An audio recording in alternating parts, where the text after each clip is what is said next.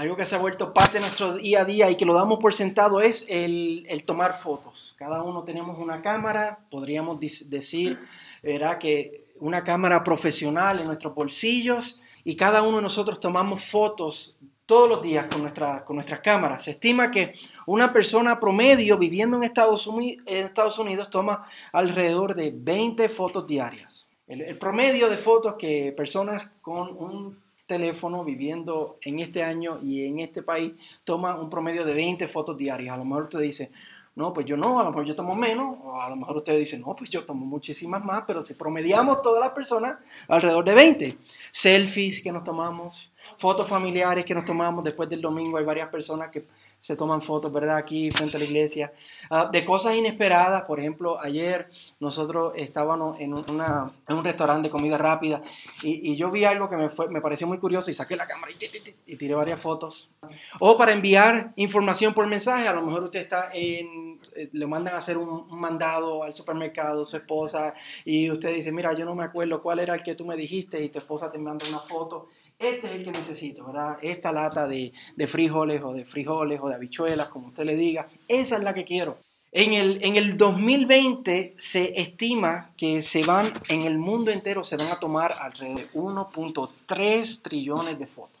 Muchísimas fotos. Pero obviamente esto es algo que ha traído la modernidad. No fue hasta hace un poco más de 10 años atrás que todo el mundo comenzó a andar con, un, con esa cámara profesional en su bolsillo. El primer retrato que se tomó, que tenemos, eh, lo tenemos en la historia, se tomó en el 1826, no hace tanto si te piensa. 1826 y fue hecho por un aparato llamado cámara oscura, fue un francés llamado, vamos a ver si lo puedo pronunciar, Nicefore Niepce. Pero no todos los retratos son visuales. Tenemos imágenes muy antiguas que no fueron tomadas por un aparato, sino que fueron obras de arte que personas pintaron, ¿verdad? Tenemos imágenes de, personas, tenemos imágenes de, ciudades.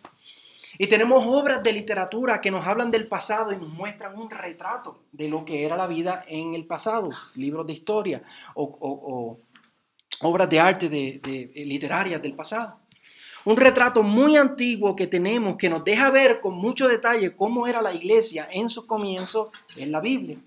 Aquí tenemos un retrato de cómo eran las cosas en, la antigüedad. Si prestamos mucha atención y, y mucho cuidado cuando leemos, podemos ver detalles, podemos ver maravillas, podemos ver también horrores de de nuestros hermanos de hace 20 siglos hablando de la iglesia del Nuevo Testamento y, de aún más siglos hablando del Antiguo Testamento. Y eso es lo que hemos estado haciendo con nuestros hermanos de Corinto.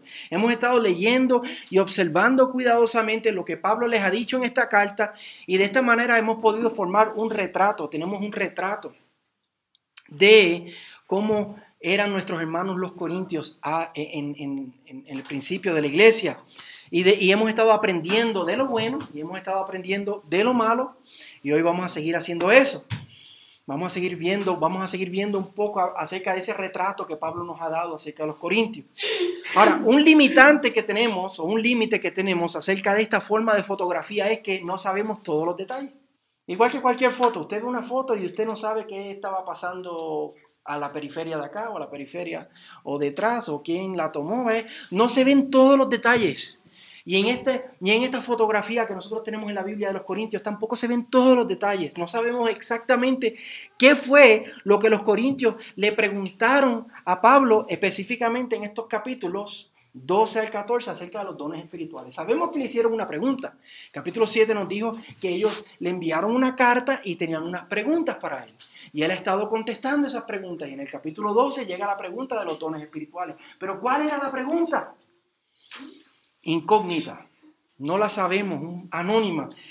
Pero a pesar de que no sabemos cuál era la pregunta, si observamos como hemos estado haciendo cuidadosamente estos tres capítulos, hemos podido formar una imagen de lo que posiblemente era la pregunta, de cuál era el problema de lo que ellos estaban pasando. Un poco borrosa, el retrato que tenemos sí es un poco borrosa, pero aún así hemos visto muchas, muchos detalles de esta foto. Así que, ¿qué hemos visto acerca de los detalles de, esta, de este retrato, de esta imagen que hemos visto en los capítulos 12 al 14 acerca de los dones espirituales que, hemos podido apreciar en los Corintios? Primero que los corintios estaban elevando el don de las lenguas por encima de los otros dones. Eso lo hemos visto claramente. Para ellos el don de las lenguas era el don de los dones. Y lo han estado elevando. Lo están elevando tanto que otros en la iglesia que no tenían ese don se estaban sintiendo menos. Se estaban sintiendo que hasta, que hasta no eran parte de la iglesia, que no eran ni miembros de la iglesia. Y habían otros que se estaban sintiendo muchísimo más, que ni siquiera necesitaban a las otras personas de la iglesia porque tenían el don de las lenguas. Sabemos también que no lo estaban usando para la edificación mutua, que es lo que Pablo les dice, para eso son los dones, sino que lo estaban usando para la autoedificación, para engrandecerse ellos mismos, para sentirse mejor que los demás, para sentirse más que los demás. No lo estaban viendo como algo inmerecido que el Espíritu Santo les ha dado en beneficio mutuo, sino como un premio que se han ganado por sus esfuerzos para subir de rango espiritual. Y Pablo los ha estado corrigiendo. Y como vimos la semana pasada, estaban usando este don de manera desordenada en los servicios. En el 14.23 leímos y vimos que él les dijo, por tanto, si toda la iglesia se reúne y todos hablan en lenguas y entra algunos sin ese don o que son incrédulos, no dirán que ustedes están locos. muchos comentaristas dicen que posiblemente eso era lo que estaba pasando en la iglesia de los corintios, que tenían ese desorden. Eso era lo, algo así era lo que parecía un retrato de un servicio típico de ellos donde estaban engrandeciendo el don de las lenguas.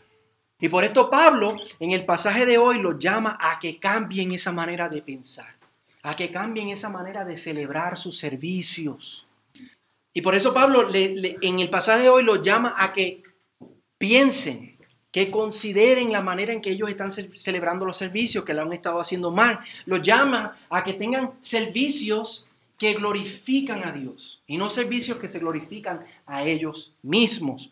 Y lo hace por medio de, otra vez, mostrarles un retrato detallado de lo que debe ser un servicio. Y eso es lo que tenemos hoy, en el pasaje de hoy, un retrato detallado de lo que debe ser un servicio, un culto o una reunión, como usted le quiera llamar. Y vamos a ver en esta descripción detalles para nosotros hoy, para que nuestros servicios sean agradables delante de nuestro Dios. Vamos a comenzar con el versículo 26. Él comienza ahí por, por decirles ¿Qué hay que hacer, hermanos? ¿Qué hay que hacer, hermanos? Después de mostrarles su error, que estaban engrandeciendo y mal usando el don de las lenguas, y después que lo corrigió, mostrándoles que los dones son dados por el Espíritu Santo para la edificación de la iglesia, ahora les dice, habiendo dicho eso, y yo conté, versículo eh, del capítulo 12, hasta donde estamos en el capítulo 14, fueron 1500 palabras.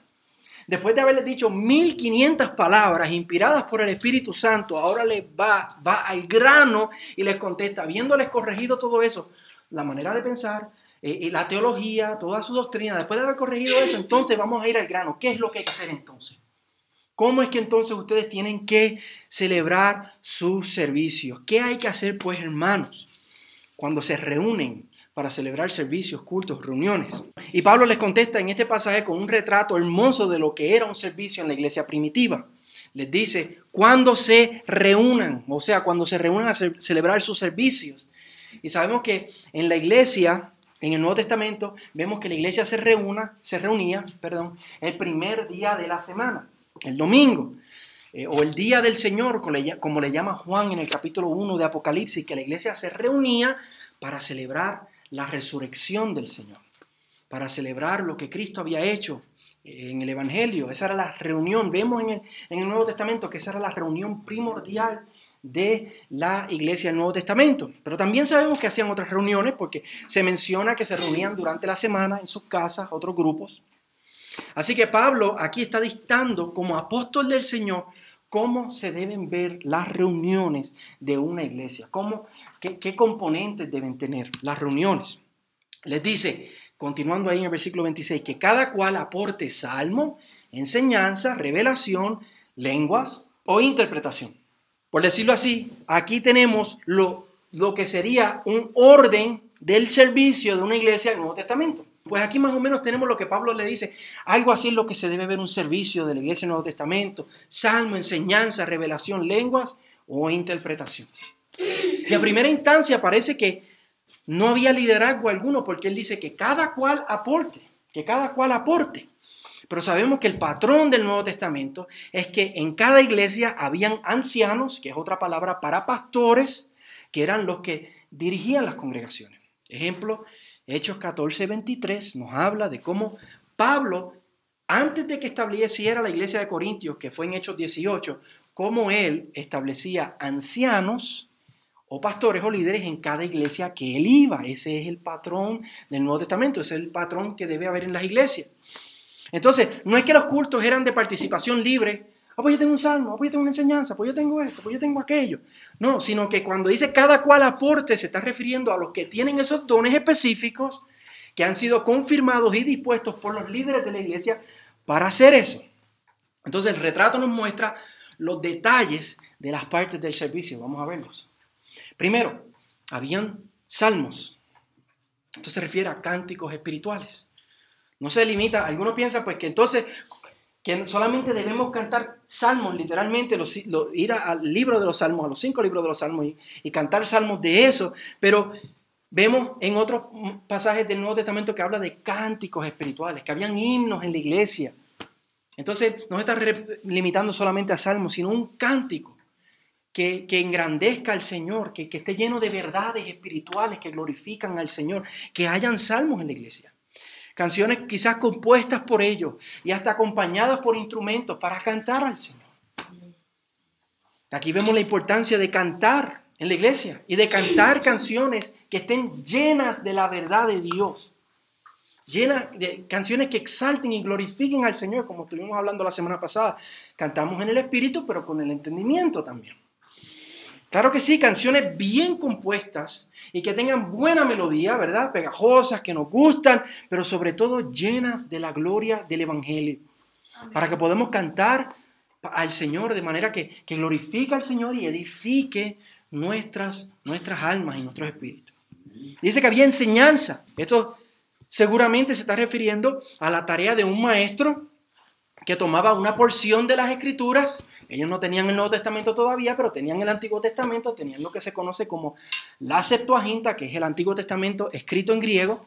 Y, el maestro preparaba una, una, porción de las escrituras de manera que pudiera ser digerida por la congregación, que la gente lo pudiera ver y entender, más o menos como lo que estamos haciendo en esta mañana y como lo que hacemos en los estudios bíblicos. y así que las personas pudieran ser maravilladas de las verdades del Evangelio, las verdades de Dios y poder ser enseñados de cómo vivir vidas dignas para la gloria de Dios.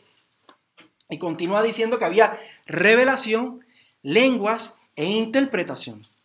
Y esto lo vimos en detalle la semana pasada. Vimos que revelación se refiere a, a profecía y también vimos lo que eran lenguas e interpretación. Eran, eran personas inspiradas por el Espíritu Santo que hablaban misterios de Dios, no misterios, eh, uh, spooky, misterioso, no, sino en el sentido misterio, misterio porque no había sido revelado hasta ese momento y ahora ha sido revelado por el Espíritu Santo a través de un profeta, ya sea en el lenguaje que ellos entendían, lo cual era revelación, o en un lenguaje que ellos no hablaban en común y era a través de lenguas y se, y se necesitaba un intérprete para que podamos entender lo que se está diciendo. Eso lo vimos la semana pasada.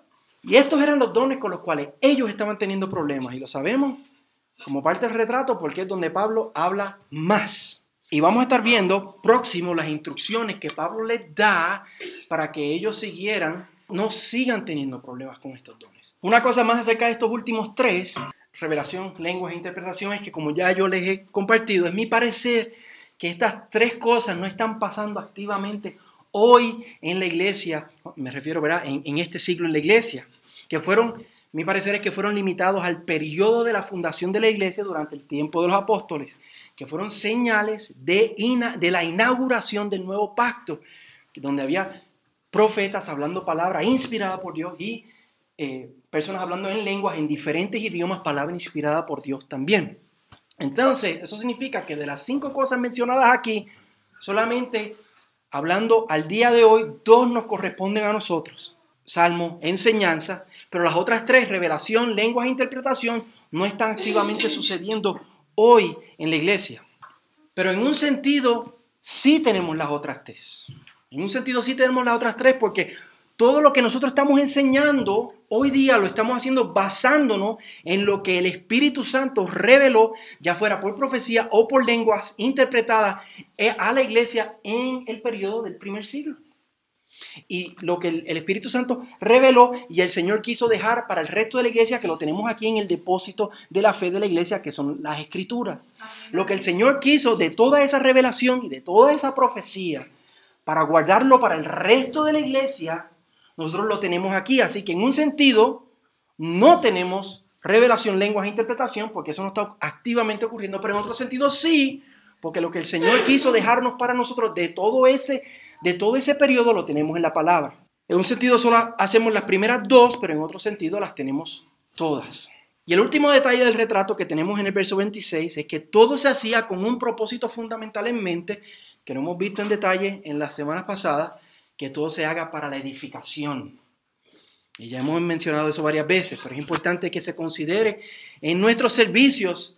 Es bien importante que nosotros veamos eso para cómo hacer un servicio que glorifica a Dios, porque tenemos que pensar cómo yo hago todo lo que hago en un servicio, por qué yo hago todo lo que hago en un servicio y la razón fundamental de, de cómo y por qué yo hago algo en el servicio tiene que ser para edificarnos unos ¿Por qué cantamos? ¿Por qué oramos? ¿Por qué leemos la Biblia? ¿Por qué hacemos las ofrendas y los anuncios? ¿Y por qué hacemos? Todo lo que hacemos tenemos que considerar y ver que la razón fundamental para cada una de esas cosas es para edificarnos unos a otros.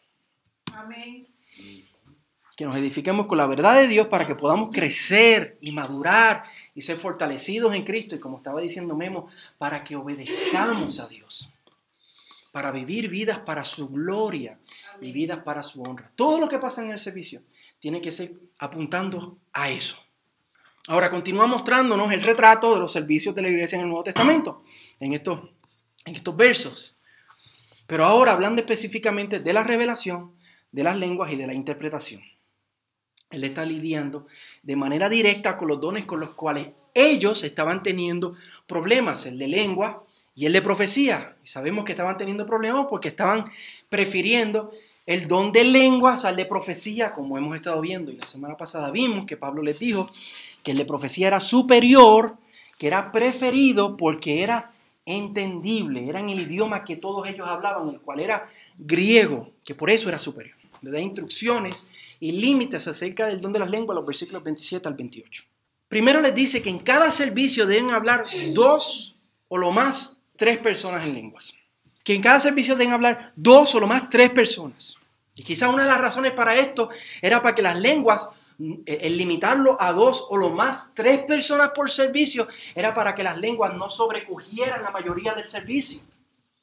Para que no pase como estábamos viendo la semana pasada, que Pablo les dijo, yo prefiero en un servicio hablar cinco palabras entendibles que diez mil palabras en lengua. Y les había dicho que muchos creen que eso literalmente eran los servicios de ellos.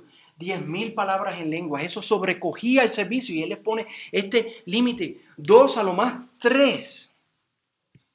Para que eso no sea lo más eh, primordial en el servicio. Y luego le dice que el máximo de tres personas que todos deben participar? Sí, tres, pero uno a uno.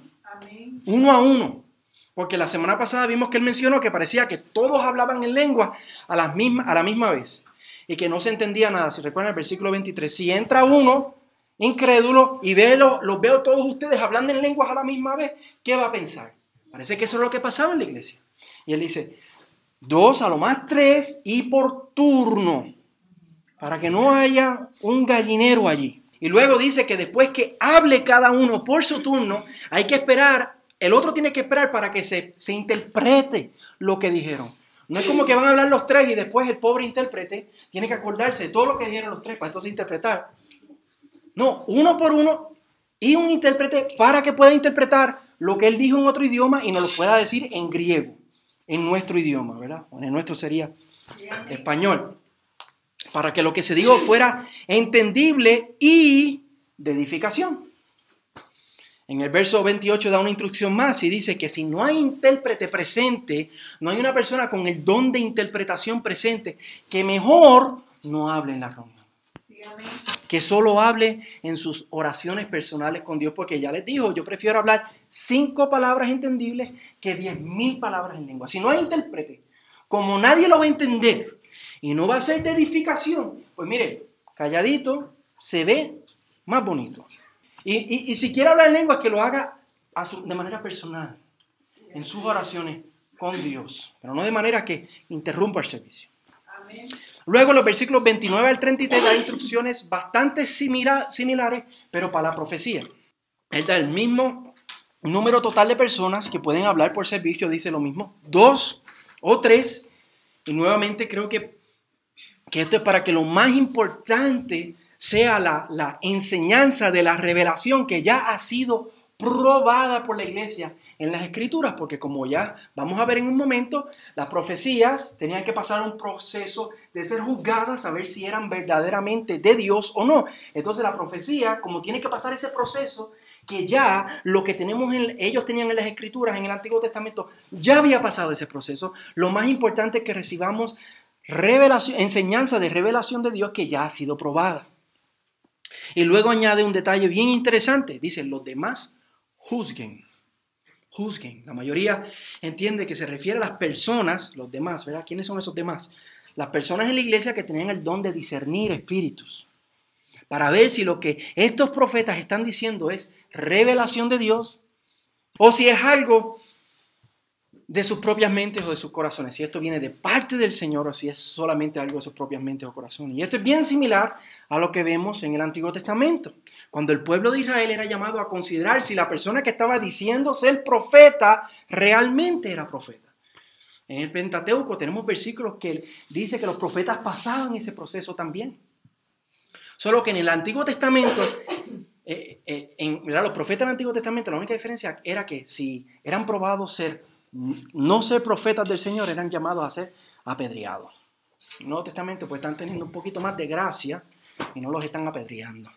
Pero el proceso es el mismo. Por eso es que en el Nuevo Testamento somos llamados a juzgar o desechar lo malo, como en 1 Tesalonicenses 5, y retener lo bueno de las profecías, lo que viene, lo que es verdaderamente palabra inspirada de Dios. Porque bien podía ser que él estuviera hablando y no era un verdadero profeta. Tenían que pasar este proceso. El versículo 20 dice lo mismo que lo de las lenguas, que tenían que hablar uno por uno.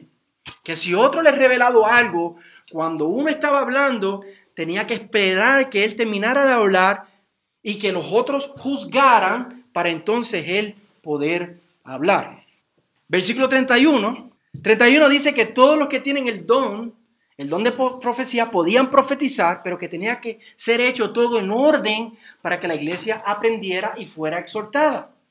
Aunque, se, aunque los profetas hablaban el mismo idioma, pero si hablaban todos a la misma vez, tampoco se iba a entender, no iba a ser entendible y no iba a ser de edificación. Y ahí vemos que la razón fundamental de un servicio es que aprendamos, que seamos exhortados, que seamos edificados. ¿Para que usted viene a la iglesia? Para aprender, para ser exhortado y para ser edificado. Esa es la razón principal de un servicio. Y eso que usted aprendió, en lo cual fue exhortado, en lo que fue edificado, usted sale para allá afuera para vivir para la gloria de Dios. En eso que usted aprendió, fue exhortado y fue edificado. Versículo 32 vemos algo interesante. Dice que los espíritus de los profetas están sujetos. Que, oh no, yo no podía contenerme, no me podía controlar porque es que el espíritu me estaba dando ahí y yo no me podía detener como si fueran fuentes de agua el Espíritu Santo no obra así. Así era en el paganismo, donde la, creencia era que eran apoderados por un Dios o por un espíritu y empezaron a hablar en habla extática y no tenían control. No, no, no, no. no. El, Dios es un Dios de orden. Amén, amén. Él dice, ustedes es más como si fuera una llavecita de agua, que usted puede abrirla y usted puede cerrarla. Y usted puede tener control sobre eso. Igual con las lenguas, por eso es que con las lenguas le digo, si no hay intérprete, usted mire, se calla, porque es lo mismo. El profeta, su espíritu está sujeto a él, y el de las lenguas, su espíritu está sujeto a él, porque podían controlarlo. Y termina la sección diciendo que todas estas instrucciones son importantes por una razón fundamental, porque Dios es un Dios de orden, un Dios de paz, no es un Dios de confusión. Amén. Y que esto es así en todas las otras iglesias. O sea, esto no es eso no es solamente para ustedes, esto es para todas las iglesias del Señor. Dios es un Dios de paz, Dios es un Dios de orden, Dios no es un Dios de confusión. llegamos a una parte del retrato inesperada, versículos 34 y 35. Esta parte es tan inesperada que algunos hoy día han dicho que esto fue añadido luego, que Pablo no escribió esto originalmente, pero la realidad es que no, no, hay manera de poder decir esto porque en todos los manuscritos antiguos del Nuevo Testamento que tenemos no hay ni siquiera uno donde esta porción falte. Están en todos. El problema que tenemos es que no sabemos exactamente qué fue lo que los corintios le preguntaron a Pablo en su carta para que él respondiera de esta manera. Él está respondiendo una pregunta de ellos. Quizás una pregunta y un escenario que ellos le presentaron, esto ha estado pasando en la iglesia, esto ha estado pasando en la iglesia. ¿Qué tú nos puedes decir? ¿Qué estamos haciendo bien? ¿Qué estamos haciendo mal? ¿Qué es lo que tenemos que hacer? No sabemos cuál fue la pregunta exactamente. Así que lo que está motivando a Pablo a contestar de esta manera, seguramente hay una razón específica, pero no la tenemos porque eso no se nos ve en el retrato, eso está para afuera del retrato. Pero si nosotros dejamos que el texto, lo que acabamos de leer, el contexto, lo que dice antes y lo que dice después, y lo que dice el resto de la Biblia, gobierne lo que nosotros interpretamos de esto, vamos a poder ver algunos puntos fundamentales de lo que Pablo quiso decir con estas palabras. Así que primero, ¿qué nos dice el texto? Esencialmente nos dice que la mujer no debe hablar en la congregación, acabamos de leer, ¿verdad? Sino que se sujete como dice la ley. A la ley seguramente se está refiriendo al orden de la creación que Dios establece entre hombres y mujeres en Génesis 2 antes de la caída. Bien importante, porque algunos dicen, eso es abuso que vino por consecuencia después de la caída en el pecado. No, pero es que Dios estableció el orden antes de la caída. Génesis 2, la caída fue Génesis 3. Así que él está hablando de ese orden que Dios estableció. El hombre es la cabeza, la mujer es su ayuda idónea, el hombre ama, protege, provee, la mujer respeta, se somete, se somete a su esposo, ese orden. Y dice que si tiene alguna pregunta, que, le, que se la hagan a su esposo en su casa. Segundo, ¿qué nos dice el contexto? ¿Qué nos dice antes? ¿Qué nos dice después? Pablo está hablando aquí de los dones espirituales y está hablando específicamente de las reuniones de la iglesia, de los servicios, de los cultos, lo que estamos haciendo en esta mañana. Y más específicamente está hablando de las, de las profecías. No tan solo de las profecías, justo antes está hablando de juzgar las profecías. Tercero, ¿qué nos dice el resto de la Biblia acerca de este tema? Del rol de la mujer, la diferencia entre roles entre el hombre y la mujer. Pues ya vimos lo que Dios estableció en la creación, Génesis 2, una distinción de roles, pero bien importante, no de valor. El hombre y la mujer, la Biblia claramente especifica que ninguno vale más que el otro, sino que los dos son hechos a la imagen de Dios y tienen el mismo valor. Bien importante. El Nuevo Testamento nos dice que también en la iglesia hay distinción de roles, no tan solo en la familia, como dice Génesis 2, sino el Nuevo Testamento nos habla que en la iglesia esa distinción de roles que Dios estableció en la creación, en la familia, se refleja también en la iglesia que el hombre, el Nuevo Testamento nos dice que el hombre es el que puede ejercer el rol de pastor. La Biblia es bien clara acerca de eso. Tito, Tito 1, 1 Timoteo 3. En 2 Timoteo capítulo 2, verso 12 nos dice por qué. Porque el hombre, el pastor, enseña con autoridad. Ese es el rol, uno de los roles principales del pastor, enseñar con autoridad. Y por eso es que la mujer no puede tener ese rol en la iglesia de enseñar con autoridad. Que ese rol de liderazgo, de ser cabeza, ha sido dispuesto por Dios en la creación y en la familia al hombre. Y eso se repite en la iglesia también. Y por eso vimos en el capítulo 11 que la mujer debe tener una actitud en la iglesia donde ella refleja esa sumisión a esos roles que Dios estableció y Dios eh, puso en la creación, que demuestre ese orden de Dios. Pero también el Nuevo Testamento muestra que las mujeres profetizaban en el Nuevo Testamento. Como señal de la inauguración del nuevo pacto. Vemos en Hechos 2 que Pedro repite eso, una profecía del libro de Joel. Y vemos ejemplos en el libro de los Hechos donde hay mujeres que profetizan. Y en la misma carta de los Corintios, capítulo 11, Pablo habla de cuando las mujeres oran y profetizan. Y también en el Nuevo Testamento vemos que hay muchísimas maneras en que las mujeres sirven en la iglesia local. Así que Pablo no está diciendo que la mujer no puede hacer absolutamente nada en la congregación, porque tenemos ejemplos claros en el Nuevo Testamento donde la mujer sí cumple muchísimos roles en el Nuevo Testamento. Conclusiones. Habiendo puesto toda esa información allá arriba, ¿cómo la amarramos toda? Le damos, le damos un poco de sentido a esto aquí, porque otra vez no se lo podemos dar del todo porque la pregunta la tenemos incógnita. Pablo aquí se está refiriendo a que la mujer no puede participar en el rol de juzgar profecías. Porque esta acción de juzgar profecías, si es inspirada o no, si es autoritaria, palabra de Dios misma, ese rol de ejercer autoridad y juzgar una profecía le es limitada al hombre. Dios lo estableció así en su creación. Al hacer eso, una mujer estaría ejerciendo autoridad. Entonces, al parecer, había mujeres que estaban cuestionando profecías, que estaban juzgando profecías, que estaban haciendo preguntas en el servicio acerca de profecías que se estaban dando. De manera que no estaban mostrando sumisión al diseño de Dios, como vimos en el capítulo 11. Y muchos posiblemente dicen que hasta puede ser que había mujeres, mujeres que estaban cuestionando profecías de sus propios maridos como profetas que ellos estaban dando.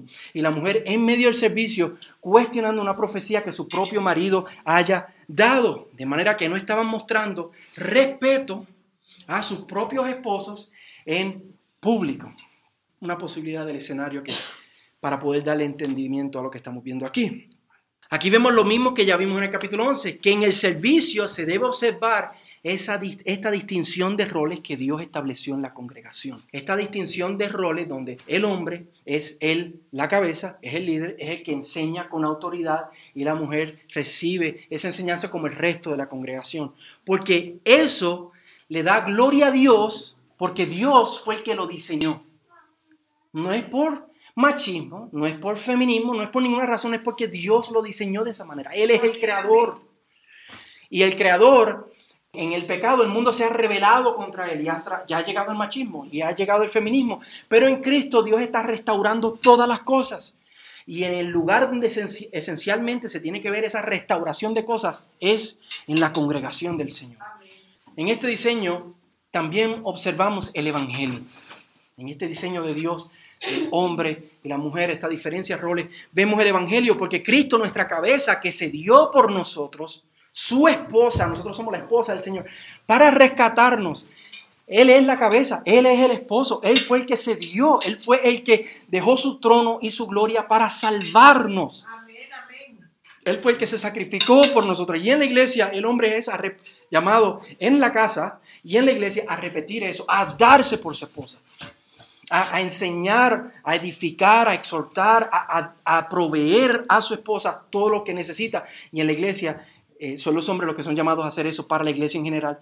Y si queremos hacer servicios que glorifiquen a Dios, debemos hacerlo de manera que esto sea visible. En un, un, servicio que glorifica a Dios se tiene que ver esta distinción de roles que Dios estableció claramente en su palabra, porque de esa manera Él recibe gloria. Ahora, luego de decirles todas estas cosas acerca de qué cosas se deben hacer en un servicio y qué cosas no, Luego de mostrarles este retrato, de qué se debe hacer en un servicio y qué cosas no se deben hacer, él sabe que hay muchos de ellos que no le va a gustar lo que él está diciendo. Hay muchos de ellos que no le va a gustar estas cosas que Pablo está estableciendo, porque ellos lo han estado haciendo de manera diferente, obviamente. Así que antes de que ellos digan, bueno, Pablo, así es como se hacen las cosas en otras iglesias, pero nosotros aquí en Corinto, los corintios lo hacemos diferente. Miren lo que les dice los versículos 36 al 38. En el 36, primero los confronta, confronta a los, que, a que son arrogantes. Mira lo que dice el 36. Dice, ¿acaso la palabra de, de Dios salió de ustedes o solo, o solo a ustedes ha llegado? Como tienen tanta manifestación de dones, están estableciendo la norma. Recuerden, 1 Corintios 13, él los tuvo que llamar la atención por ser arrogantes, porque había muchos que eran arrogantes. Así que ellos piensan que ellos están estableciendo una norma de cómo es que eh, el Espíritu se manifiesta en las iglesias y cómo es el orden y qué se hace y qué no se hace. Pablo le dice, no, no, no, no, ustedes no son los apóstoles, yo soy el apóstol. Yo fui comisionado por el Señor Jesucristo, yo fui enviado por el Señor Jesucristo, yo vi a Cristo resucitado, como le va a decir en el próximo capítulo, y yo les estoy diciendo y yo les estoy dando la norma de lo que es un servicio que glorifica a Dios. No, la norma no la ponen ustedes, se las estoy dando yo. La norma no son ustedes, no son sus creencias, no son sus prácticas, no son sus sentimientos, no son sus emociones, no es como a mí me parece, no es como yo me siento. La norma es la que yo les estoy dando aquí como apóstol, les está diciendo Pablo.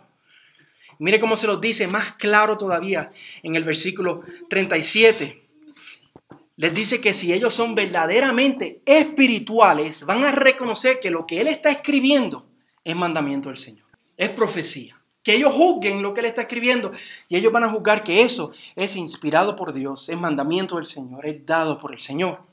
Y si no les ha sido suficiente con esas palabras fuertes, les deja caer todo el peso en el versículo 38 y les dice que si alguno de ellos no reconocen que eso es palabra de Dios, les dice, esa persona no es reconocida como profeta de Dios. Él las está juzgando y él está diciendo, esa persona no es reconocida como profeta de Dios. Así que aquí vemos que esto es una norma del Señor para todas las iglesias del Señor, para cada siglo y para cada cultura. Aquí vemos que la iglesia es del Señor, la iglesia no es nuestra. Y si vamos a querer ser iglesia, si vamos a querer hacer servicios como iglesia, tenemos que hacerlo a la manera del Señor y no a nuestra manera. Porque hacerlo a nuestra manera es lo que la Biblia llama idolatría, es hacer ídolos a mi manera, a mi gusto y a mi forma. Pablo le está diciendo, no sean idólatras, sométanse y confórmense al mandamiento del Señor. No es opcional. No es opcional que querramos someternos a esto o no. Si queremos hacer servicios que honren y, glorifiquen a Dios, si queremos tener servicios donde aprendamos, seamos exhortados y edificados, tenemos que hacerlo de esta manera.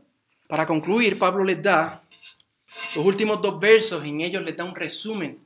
Todo lo que les ha dicho tres capítulos se los resume en dos versos. Y con esto él concluye el tema de los dones espirituales y la contestación a la pregunta incógnita que no tenemos todos los detalles.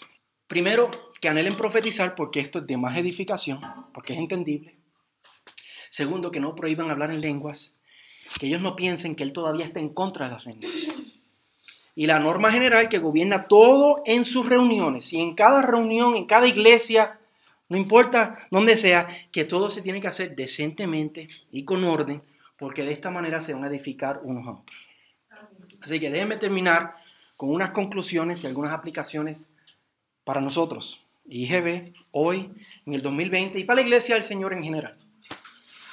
Nosotros tenemos que tener mucho cuidado de hacer nuestros servicios de manera que glorifiquen al Señor. Tenemos que ser muy cuidadosos, porque la Biblia establece cómo hacer un servicio que glorifique a Dios. Tenemos que, hacerlo, tenemos que hacer servicios de manera que nos sujetemos a la palabra del Señor para otra vez no ser idólatras. No ser, como dice ahí, no reconocidos. Aquí vemos que hay espacio para que podamos expresar nuestros servicios según nuestra cultura. Claro que sí. No nos está diciendo qué canciones hay que cantar, qué ritmos tienen que tener. Solo nos está diciendo que cantemos canciones que estén, que, que, edifiquen, que sean en el espíritu, pero que edifiquen. O sea, canciones llenas de la verdad de Dios, llenas de la gloria del Evangelio. Esa es la única norma que está estableciendo. Pero, ¿qué estilo? ¿Cuántas ¿Cuán rápido? ¿Cuán lento? No establece. Cada cultura es diferente y puede expresarlo de esa manera. No nos dicen cuán largo deben ser los sermones, ni a qué hora hay que comenzar los servicios, a qué hora hay que terminarlos, pero sí nos dice que tenemos que hacerlo de manera que todo sea para edificación, que todo sea hecho con orden. Y para cada cultura, edificación y orden puede verse diferente. En un sentido, un servicio hispano es diferente a uno americano. En un sentido, un servicio africano es diferente a uno chino.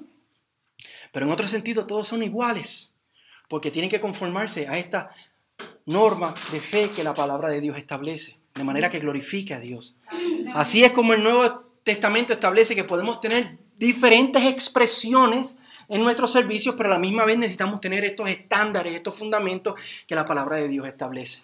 Otra vez, por el testimonio de las Escrituras, yo no veo que hoy tengamos de manera activa el don de las profecías, que es hablar palabra inspirada por Dios, o el don de las lenguas, que es hablar palabra inspirada por Dios, pero en otros idiomas. Pero sí podemos como dice ahí, salmo, enseñanza, así podemos enseñar de manera clara, podemos enseñar de manera gozosa esa revelación que Dios nos ha dejado en su palabra hoy, que fue producto de toda esa profecía, producto de toda esa revelación, de esas lenguas, de ese periodo. Nosotros, lo que el Señor tenía para nosotros hoy, lo tenemos. Tenemos esa revelación y esas lenguas las tenemos aquí en, en nuestra lengua, de manera entendible, lo que el Señor quiso dejar para nosotros. Hoy día vemos que se grita a los cuatro vientos que no debe diferencia alguna entre hombres y mujeres, ¿sí o no? Se grita hasta desde muchos púlpitos. Pero aquí vemos en la palabra inspirada por Dios, en un pasaje que nos está llamando a reconocer que es mandamiento del Señor. El, verso literalmente después que dice que esto es mandamiento del Señor. En un pasaje como este se nos está enseñando que sí hay una diferencia. Una diferencia establecida por Dios. No porque el hombre sea de más valor. El machismo es una maldición del pecado. Eso que dice que el hombre es de más valor que la mujer, eso es pecado, eso es mentira. No, no es diciendo que el hombre es de más valor, sino porque Dios mismo, el Creador, en su bondad, en su sabiduría, en su soberanía, en su gloria, estableció diferencia de roles para mostrar de manera más gloriosa su carácter y su revelación para que apuntaran estas diferencias al Evangelio mismo, a lo que Cristo mismo hizo por nosotros, según Efesios 5. Por tanto, nosotros, si queremos hacer servicios que glorifican a Dios, tenemos que honrar este diseño. No solamente honrarlo, disfrutarlo, disfrutar ese diseño que el Señor estableció, para que al hacerlo podamos ser bendecidos, edificados, exhortados y fortalecidos. Nosotros nos sujetamos a la palabra, nos conformamos a la palabra, nos alegramos con la palabra porque esta palabra es mandamiento del Señor. No seamos como los corintios, que confunden emoción y algarabía por bendición, que basan más sus servicios y su teología en cómo se sienten y cuán emocionados están. No seamos igual que los corintios. Hagamos todo de manera decente y con orden, de manera entendible, de manera sumisa a la palabra del Señor como su palabra establece. Si nos llaman apagados, que nos llamen apagados. Si nos llaman aburridos, que nos llaman aburridos, pero primeramente preferimos honrar a Dios en nuestros servicios, haciendo las cosas conforme a su palabra, antes que hacerlo a nuestra manera. Lo hacemos de manera que glorifican a nuestro Dios, lo hacemos de manera que nos edifican unos a otros. Y así nuestras vidas van a ser exhortadas a poder seguir viviendo para la gloria del Señor. Así que ya para terminar, este es el retrato que nos da su palabra para describir un servicio que glorifica a Dios. Esto es lo que nuestro Dios soberano nos dice que le agrada.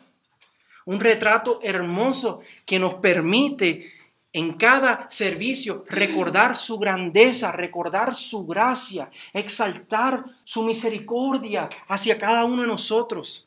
Y hacer eso para nuestra edificación, para nuestra bendición y para nuestra fortaleza. Él se lleva la gloria, nosotros nos, llevamos la bendición, la, la fortaleza, nos llevamos el gozo. Esto es como Dios lo ha establecido. Así que alegrémonos en este diseño y repitamos este diseño semana tras semana, alimentándonos y edificándonos hasta que estemos con Él cara a cara y podamos celebrar el servicio eterno que vamos a celebrar en su presencia.